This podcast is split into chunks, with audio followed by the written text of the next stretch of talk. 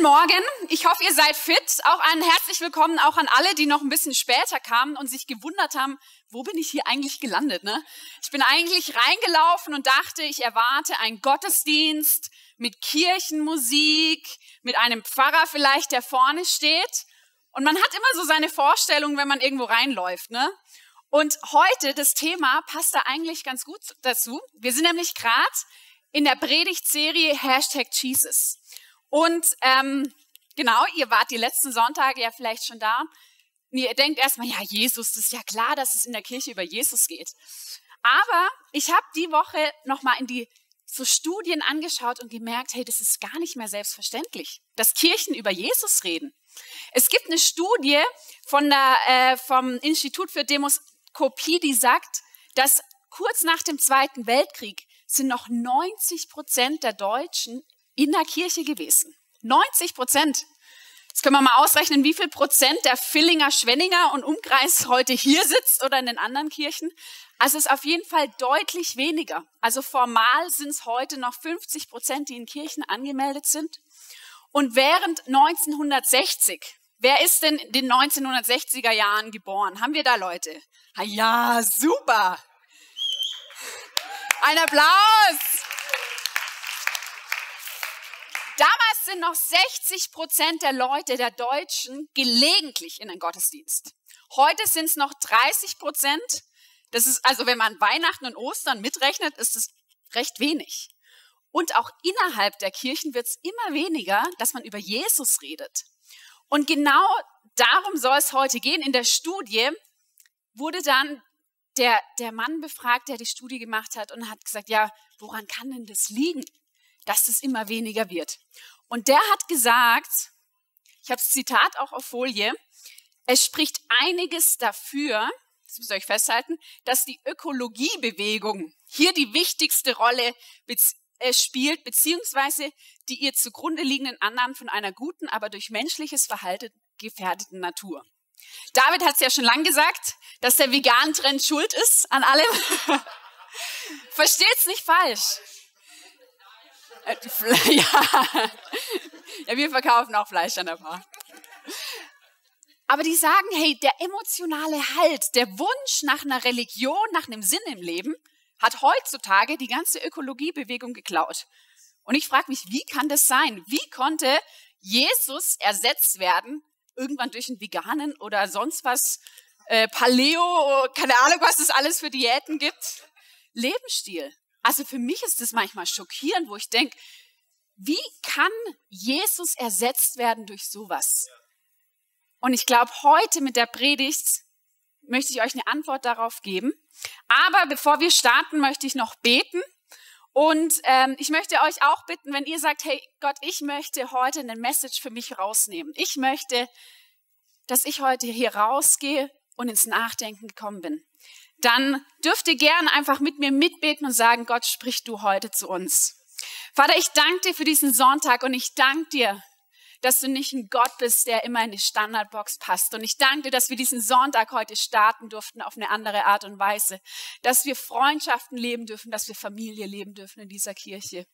Und ich danke dir, dass du da bist und ich bete, dass, ja, dass du heute zu uns sprichst, dass du uns jedem persönlich wirklich aufzeigst, was in unserem Leben dran ist, wo wir dir ähnlicher werden können und wo wir vielleicht Schritte machen können dass dieser Jesus wieder zurück in unsere Stadt kommt. Amen. Amen. Genau, die letzten Sonntage ging es drum um verschiedene Themen. Frei von Schuld, frei von Halbherzigkeit, frei von Passivität. Wer war letzten Sonntag da, wo David auf dem Zebra saß? Ja, also das Bild kann man sich, glaub, merken. Oder auch frei von Angst. Und heute ist das Thema frei von Religion. Ich finde das total spannend. Weil genau diese Vorstellung, wo ich, von der ich vorhin geredet habe, man kommt rein und erwartet einen gewissen Gottesdienst, einen gewissen Standardablauf, das gibt einem ja auch Sicherheit, oder? Also das denke ich auch mal, wenn ich jetzt heute das erste Mal da gewesen wäre, ich wäre unsicher, so was ist das? Aber wir wollen hier auch bewusst sagen, hey, wir wollen frei von Religion sein, wir wollen frei sein von Mustern, die wir irgendwann tun, ohne darüber nachzudenken. Ich möchte, wenn ich sonntags hier Worship mache, nicht das machen, weil wir es halt jeden Sonntag machen, sondern ich möchte es machen, weil mein Herz das möchte. Und deswegen sprengen wir, haben wir heute Morgen auch die Boxen gesprengt und haben Worship-Team gesagt, ich weiß, Luke hat schon geübt und alles haben gesagt, hey, heute machen wir kein Worship, weil wir gesagt haben, hey, wir wollen auch mal diesen Bild sprengen. Wir müssen nicht immer diese Liturgie, die wir auch im ICF haben, diesen Ablauf machen. Und in meinem Beruf bekomme ich oft die Frage, und ich denke, ihr vielleicht auch, wenn ihr so sonntags in der Kirche sitzt, wo es heißt, hey, du bist aber ganz schön religiös. Also ich habe letzte Woche meinem Kollegen gesagt, ja, ich fahre über Ostern wieder nach Hause und dann hat das Büro vor sich und er so, boah, gehst du in die Kirche? Und ich so, ja, ich gehe jeden Sonntag sogar in die Kirche. Und er so, oh, das, du bist aber religiös. Und dann, aber es ist ja auch ungewöhnlich, dass so junge Leute so religiös sind, gell? Und die denken dann, ich habe dann meinen Regelkatalog, die denken dann an die Gesetze, was, dass ich kein Alkohol trinken darf, dass ich nicht lachen darf, dass ich enthaltsam leben muss. Und das ist doch die Vorstellung, die Leute oft haben, wenn wir sagen, wir gehen in eine Kirche, oder? Die Menschen haben das in ihrem Kopf, dass sie denken, Religion bedeutet, ich darf nicht mehr das machen, was ich eigentlich gern mache. Und dafür muss ich machen, was ich eigentlich hasse. Oder? Das ist doch oft die Vorstellung der Leute. Und auch wir als Pastoren haben so oft Gespräche mit Leuten und gerade auch Leute außerhalb der Kirche, die sagen, es ist zwar schön, dass ihr glaubt, aber ich kann es noch nicht. Vielleicht glaube ich irgendwann, wenn die Leber dann mein, den Alkohol eh nicht mehr abbauen kann, ja, dann kann ich ja eh nicht mehr feiern. Oder wenn ich nicht mehr Party machen kann, nicht mehr tanzen kann auf der Tanzfläche, weil ich irgendwann so alt bin, dann kann ich ja glauben. Aber das ist erschreckend, was Leute für eine Vorstellung von Religion haben.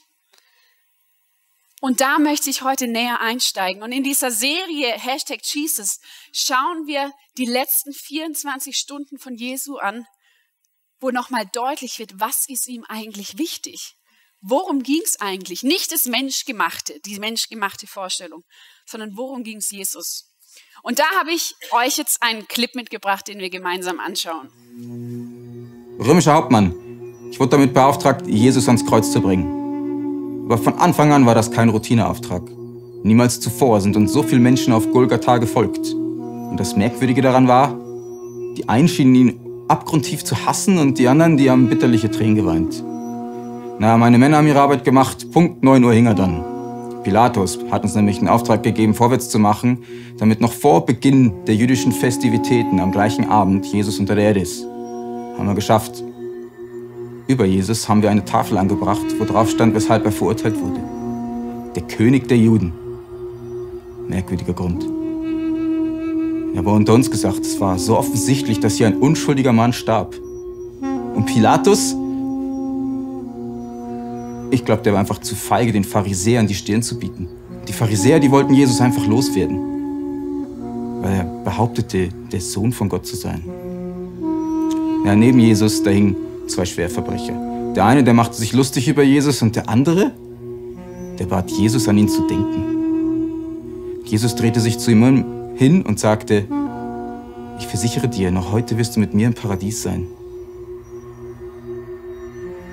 Das war, das war irgendwie merkwürdig und dann schaute Jesus runter auf die Menschenmenge, auf uns, auf mich, ja, auf mich. Und dann sagte er mit schwindender Kraft, Vater, vergib ihnen, denn sie wissen nicht, was sie tun. Ja, es war, es war ein spezieller Moment, es wurde still, Gänsehaut und ich konnte meine Augen nicht mehr von Jesus lassen. Und dann flüsterte er mit letzter Stimme, es ist vollbracht.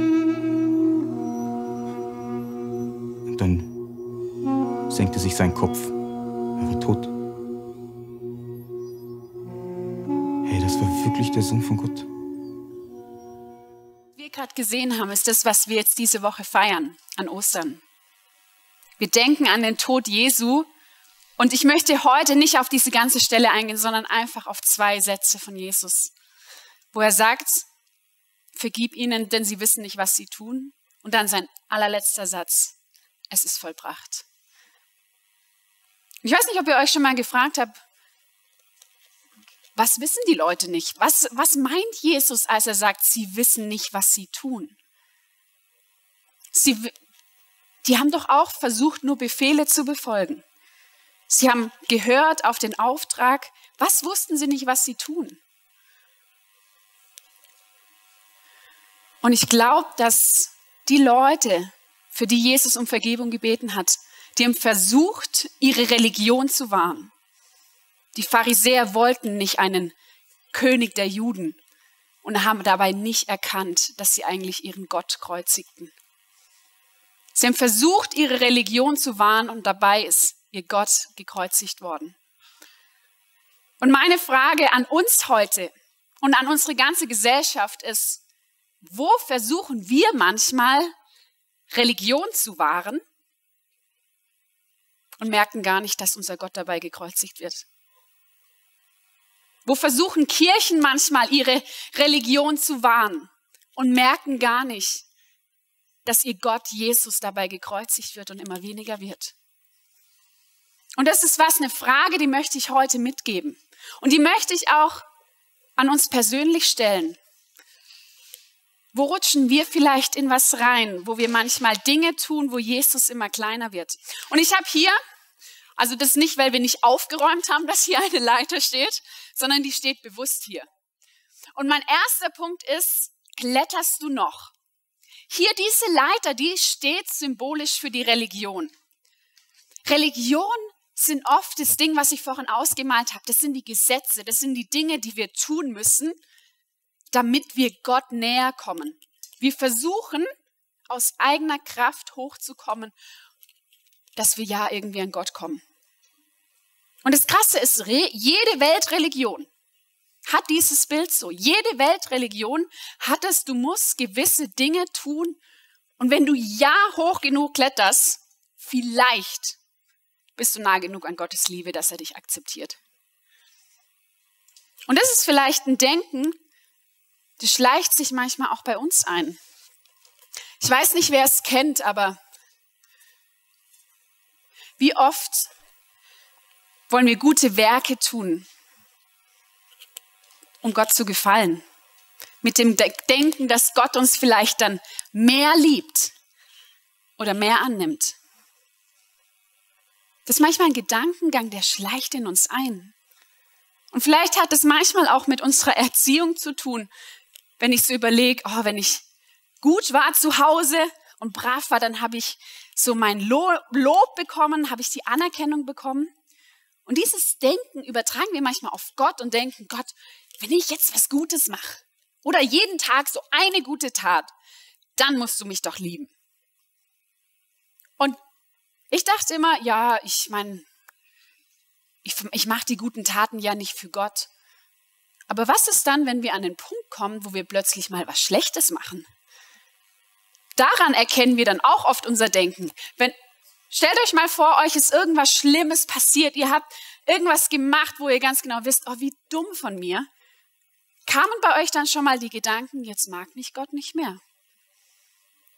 Oder jetzt ziehe ich mich vor Gott zurück? Dann ist es genau dieses Denken, dieses Denken, oh, ich brauche die guten Werke, dass Gott mich liebt. Und das ist spannend, das mal auch in unserem Leben zu reflektieren. Oder der zweite Punkt, Buße tun. Ich weiß nicht, ob Buße tun was ist, was du denkst, so, das muss ich tun, um Gott zu gefallen. Das ist halt diese Pflicht, ne? Dann hat man was falsch gemacht, man geht ans Kreuz und sagt, okay, ich habe das falsch gemacht, nimmt dann aber seine Schuld wieder mit und fühlt sich danach nur noch schlechter und noch verurteilter. Und das sind Dinge, die schleichen sich auch in unserem Christentum ein. Ich weiß auch nicht, wie du aufgewachsen bist, ob du vielleicht einen Hintergrund hast, wo du danach gewertet wurdest, deinen Wert, deine Identität oder wo deine Gottesbeziehung davon abhängig war. Dass wenn irgendwas passiert ist und du fühlst dich danach schlechter und gebeutelter. Oder auch der Punkt Anbetung. sehen wir auch im Islam ganz stark. Du musst fünfmal am Tag beten. Das ist eine Tugend. Das ist was, damit wir unserem Gott gefallen. Und wenn wir das machen, dann, dann ist vielleicht unser Gott da und vergibt uns.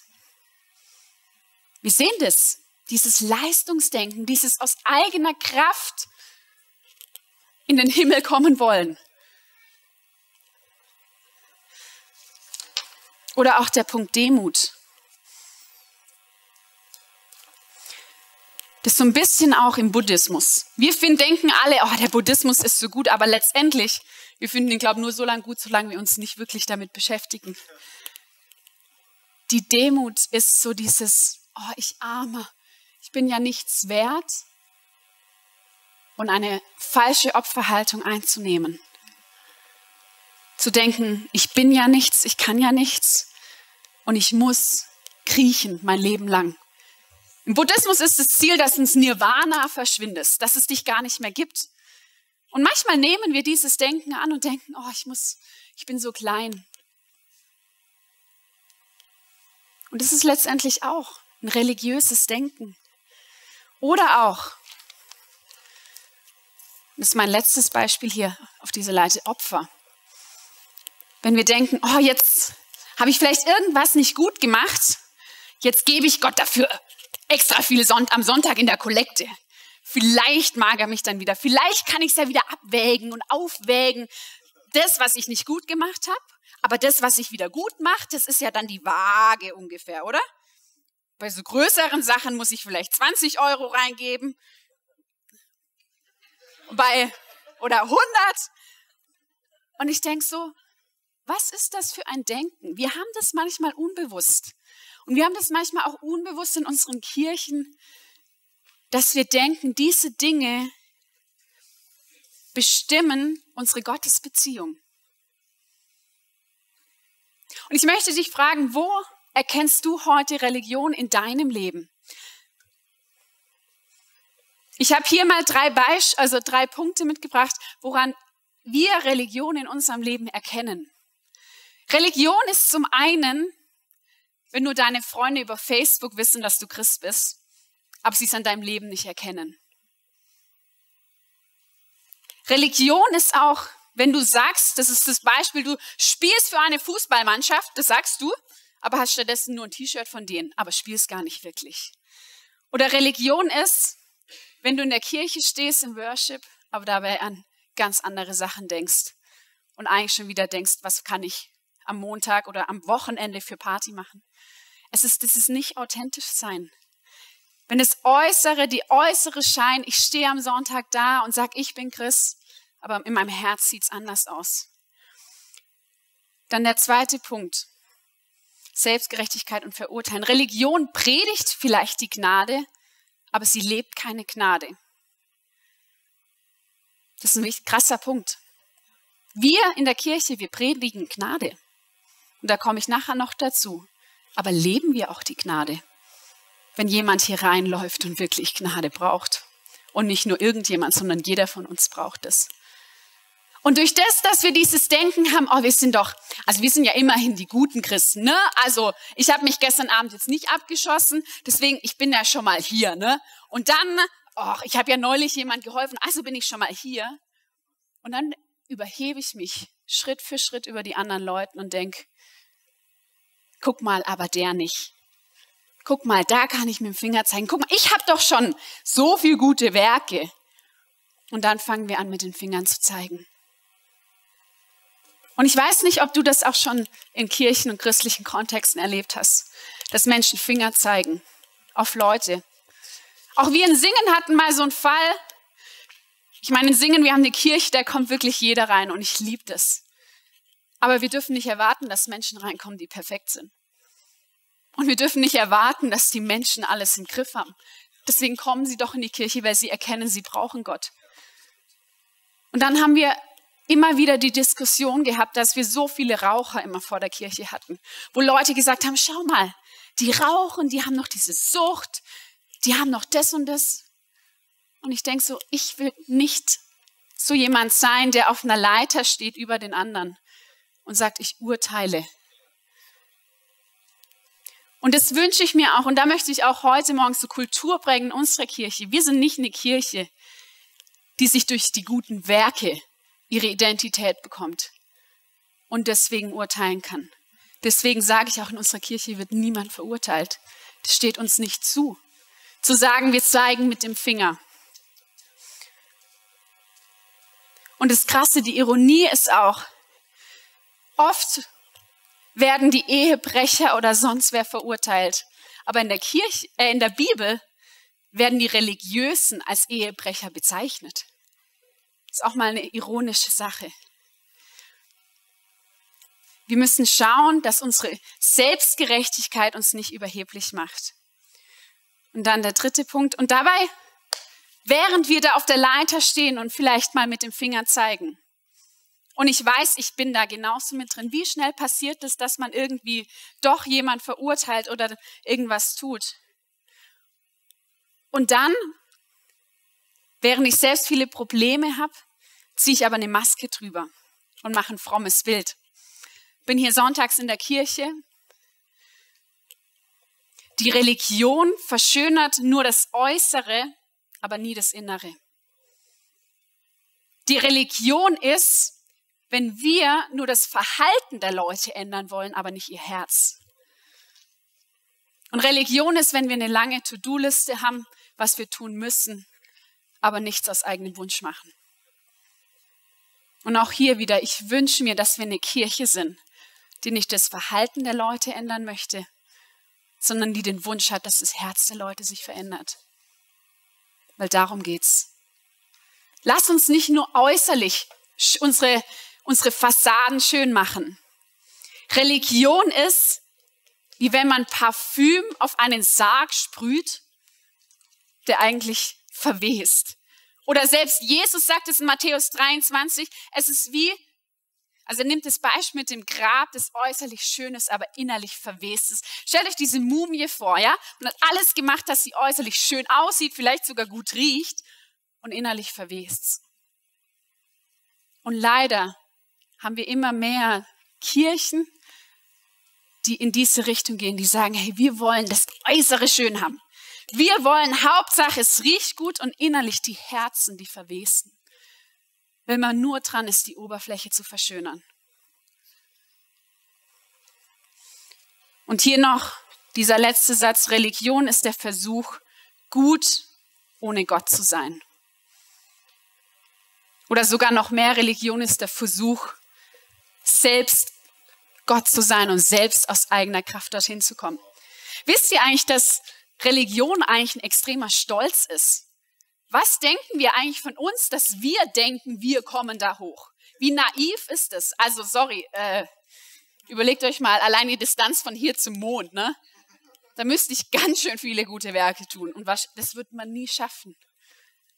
Eigentlich ist dieses Denken eine Überheblichkeit Gott gegenüber weil wir ihm indirekt sagen, ich kann es selbst.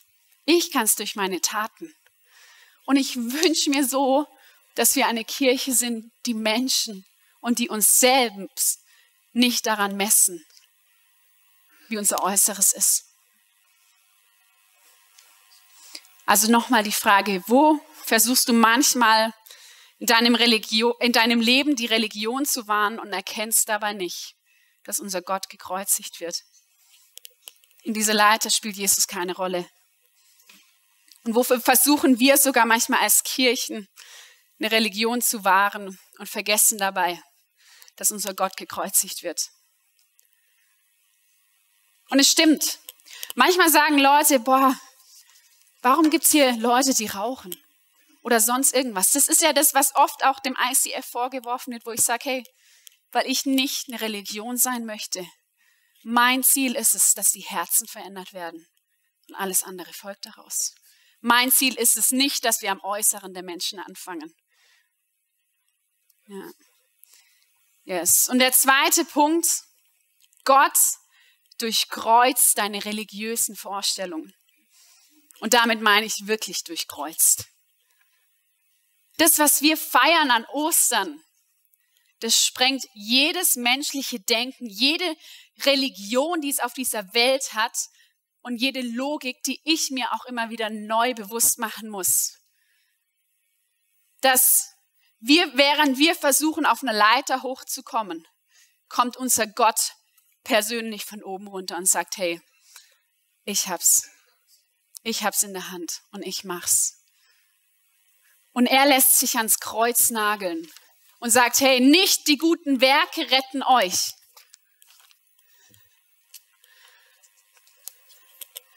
Auch nicht das, dass sie euch knechtet und Buße tut und euer ganzes Leben mit einem schlechten Gewissen rumlauft. Auch nicht eure Pflichterfüllung, dass ihr fünfmal am Tag oder sechsmal am Tag betet. Auch nicht eure falsche Demut, dass ihr eure Identität völlig ablegt und euch nur noch knechtet und sagt, ihr könnt nichts bewirken.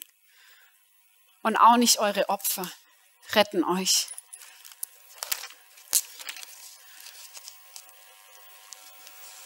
sondern allein meine Gnade. Und das ist die Osterbotschaft. Und ich weiß, wir hören die alle nicht zum ersten Mal. Und ich denke manchmal, ja, theoretisch weiß ich's. Wieder bei dem Spiel von Alessio. Ich denke, ja, theoretisch weiß ich ja, was er jetzt von mir will, aber ich habe es trotzdem jedes Mal falsch gemacht. Ich war da irgendwie nicht so koordinativ begabt. Gell? Luke stand neben mir, ich bin immer in die falsche Richtung gesprungen. Aber wie oft ist es doch bei uns auch so? Theoretisch wissen wir es. Aber wie oft machen wir es doch anders? Wie oft stellen wir uns als Christen doch auf die Leiter und verurteilen andere und vor allem auch verurteilen uns, wenn wir was falsch machen? Und auch da sagt Jesus, es ist die Gnade. Wenn du heute Morgen ein Thema hast, wo du dir selbst nicht vergeben hast, dann komm von deiner Leiter runter. Weil es hieß, es war klar, wir, wir wissen, dass wir selbst das nicht schaffen können. Es war klar, dass wir die Fehler haben. Und es ist klar, dass wir die Gnade brauchen. Warum schaffen wir es uns dann selbst nicht zu vergeben? Ist vielleicht auch ein falscher Stolz. Lass uns da heute Morgen ans Kreuz gehen. Und ich habe eine Bibelstelle noch im Epheser 2, 8 bis 11, wo es heißt, weil Gott so gnädig ist, hat er euch durch den Glauben gerettet. Und das ist nicht euer eigener Verdienst, es ist ein Geschenk Gottes. Ihr werdet also nicht aufgrund eurer guten Taten gerettet, damit sich niemand etwas drauf einbilden kann. Damit niemand sagen kann, ah, schau mal, ich bin schon eine Stufe höher. Das hat die Bibel damals schon erkannt, dieses menschliche Denken, das immer in uns reinkommt. Nee, nicht damit wir uns was einbilden können, sondern es ist ein Geschenk. Denn wir sind Gottes Schöpfung, er hat uns in Christus Jesus neu geschaffen, damit wir zu guten Taten fähig sind, wie er es für unser Leben schon immer vorgesehen hat. Es ist allein durch Gnade. Und was mir manchmal hilft, David und ich, wir haben es irgendwann mal erzählt, wir hatten vor einem Jahr oder anderthalb mal einen drogenabhängigen Jungen aufgenommen bei uns. Und wir kannten seine Mutter recht gut, aber er ist halt da raus. Es war, hat nicht mehr funktioniert. Aber wenn ich die Mutter anschaue, und sie ist bei mir für mich so ein Vorbild, wo sie sagt, hey, egal was mein Sohn noch Schlimmes macht, und er macht echt schlimme Dinge, meine Liebe ändert es nicht zu meinem Kind. Und egal, ob er jetzt der beste, bravste und sonst was erfolgreichste Sohn wäre, meine Liebe bleibt gleich für das Kind. Und genau dieses Denken hat doch Gott über uns. Du kannst nichts tun, dass Gottes Liebe heute oder irgendwann größer wird zu dir. Du kannst nichts tun aus eigen, du kannst nichts tun. Die Liebe ist schon vollkommen. Und auch auf der anderen Seite, du kannst nichts Schlimmes tun, dass Gottes Liebe kleiner werden würde. Lass uns dieses einbrennen in unser Kopf. Ich weiß die Theorie, die habe auch ich. Aber was ist, wenn es dann wirklich mal ist und ich denke, liebt mich Gott jetzt noch? Das ist ein Denken, das auch vom Teufel kommt. Der Teufel versucht uns durch unsere Fehler zu definieren und sagt, jetzt bist du weniger wert. Aber ja, wir machen vielleicht Fehler. Aber ich möchte euch heute was sagen. Du bist kein Fehler. Wir machen Fehler, aber du bist kein Fehler. Und das ist was, was die Gnade zeigt. Die Liebe von Gott ist vollkommen, unabhängig, was wir tun. Und auch deswegen möchte ich, dass wir, wünsche ich mir, dass wir eine Kirche sind, wo die Liebe vollkommen ist, egal was Menschen tun.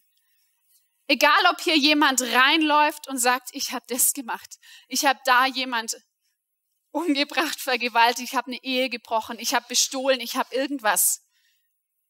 Lass uns da das Denken Gottes haben und sagen, hey, die Liebe, die ich zu diesen Menschen verspüre, ändert sich nicht aufgrund seiner Taten.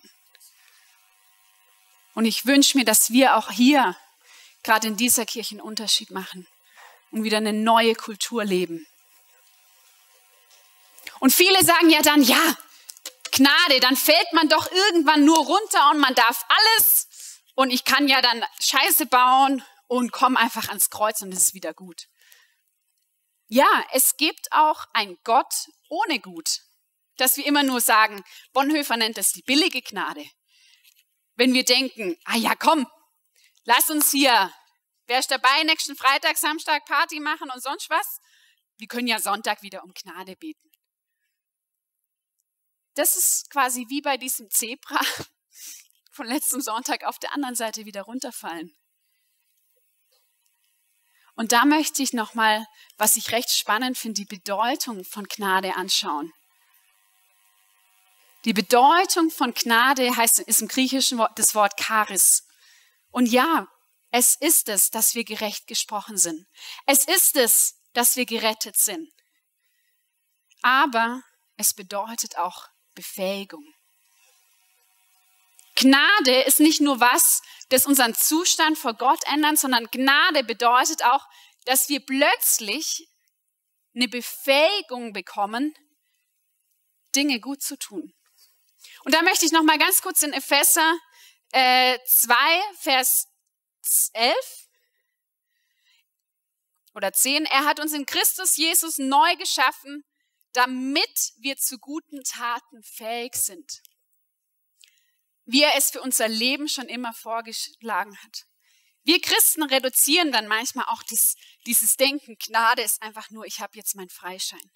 Aber Gnade am Kreuz ist die Befähigung, durch das Kreuz gute Dinge zu tun. Und viele sagen jetzt, ja, letztendlich, da machst du ja doch wieder die guten Taten. Äußerlich sieht es vielleicht gleich aus, aber meine Motivation dahinter ist eine komplett andere. Versuche ich zum Beispiel David was Gutes zu tun, weil ich denke, oh, dann kann ich seine Liebe erarbeiten, ja, damit er mich auch liebt und dass das weiter klappt. Oder mache ich das, weil ich ihn einfach liebe und sage, ich möchte ihm was Gutes tun?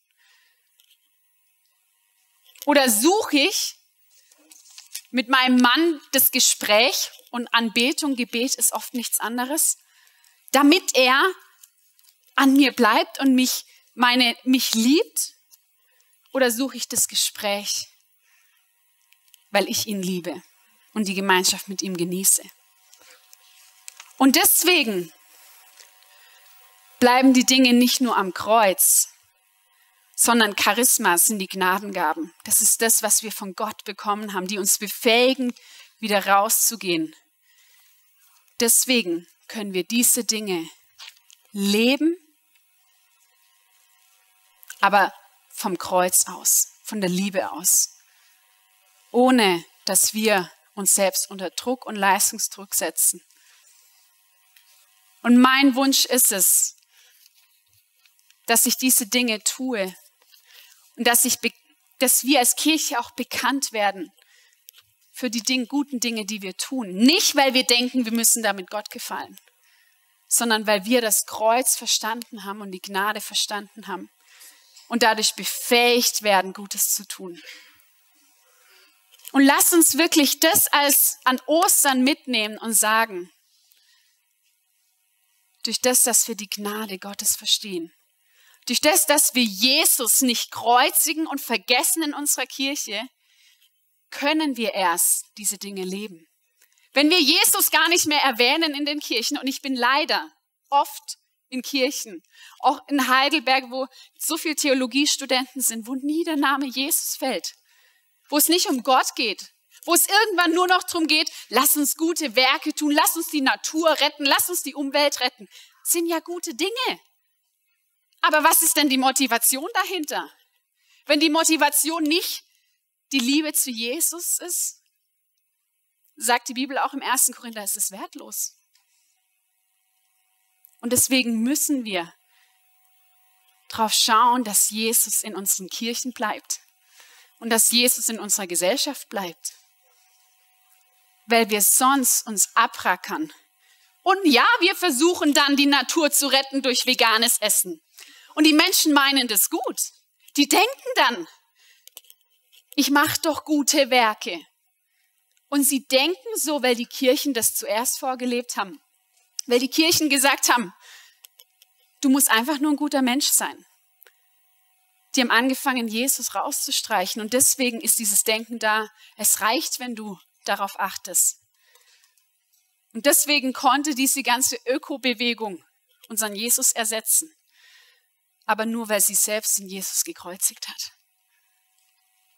Und lass uns wirklich da einen Unterschied machen in unserer Kultur.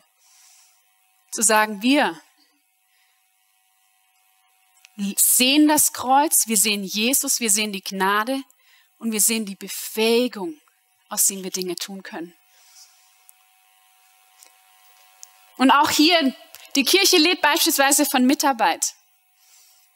Aber wenn deine Motivation ist, das zu machen, zu sagen, ich möchte Gott gefallen, weil es halt eine Tugend ist, weil es eine religiöse Pflicht ist, dann sage ich, mach's lieber nicht. Nimm dich lieber raus und schau, worum geht's eigentlich? Lass uns die Dinge aus der Gnade machen, aus der Motivation raus, weil wir gerecht gesprochen sind, allein durch Gnade, nicht durch unsere Werke. Also Religion und Jesus sind zwei verschiedene Dinge. Das eine ist menschgemacht und das andere ist von Gott gemacht. Das eine ist wie eine Krankheit und das andere ist wie eine Lösung. Und die Religion sagt, tu dies und tu das und Jesus sagt aber, es ist vollbracht. Die Religion sagt, tu das und tu das und tu das. Und Jesus sagt, es ist vollbracht. Kein Werk und keine Tat kann noch mehr dazu fügen oder davon wegnehmen, dass es vollbracht ist. Religion sagt, du bist ein Sklave, aber Jesus sagt, du bist mein Kind. Und Religion legt dir Fesseln um, aber Jesus setzt uns frei. Und die Religion sucht nach Gott aus eigener Kraft aber der Glaube ist, dass Gott nach dir sucht. Und das ist was, das möchte ich uns nochmal bewusst machen in dieser Osterwoche, warum wir überhaupt hier sind, Sonntagmorgens.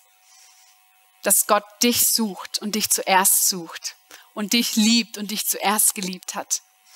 Und dass alles, alles, was wir hier drin machen, ein Resultat ist aus dem Kreuz, und nicht aus, dem, aus der Leiter. Und ich möchte jetzt noch beten. Und wenn du sagst, okay, ich bin heute vielleicht da, ich muss runterkommen von meinem Leistungsdenken, dann kannst du mitbeten. Oder wenn du sagst, hey, klar, das Kreuz war mir bewusst und die Gnade, aber ich habe es halt ausge ich habe einfach nur die Gnade gesehen und nicht dies verstanden, dass es ja eine Befähigung ist. Da möchte ich dich auch ermutigen, das heute anzunehmen. Genau. Vater, ich danke dir, dass du ein Gott bist, der uns sucht und dass wir nicht aus eigener Kraft eine Religion aufbauen müssen und gute Taten, ja gute Werke tun müssen. Und ich danke dir, dass wir nicht diejenigen sind, die Masken tragen müssen, die verurteilen müssen, die irgendwie selbst Recht sprechen müssen, sondern dass es nur darum geht, dass du Jesus ins Kreuz kamst und uns durch den Glauben und einfach dein, ja, dein Tod am Kreuz gerettet hast. Und ich bete, dass wir das nochmal neu diese Woche verstehen. Dass wir neu verstehen, was Ostern bedeutet, was dieses Osterfest bedeutet. Und ich bete, dass das unsere Gesellschaft verändert, weil es den Namen Jesus zurückholt.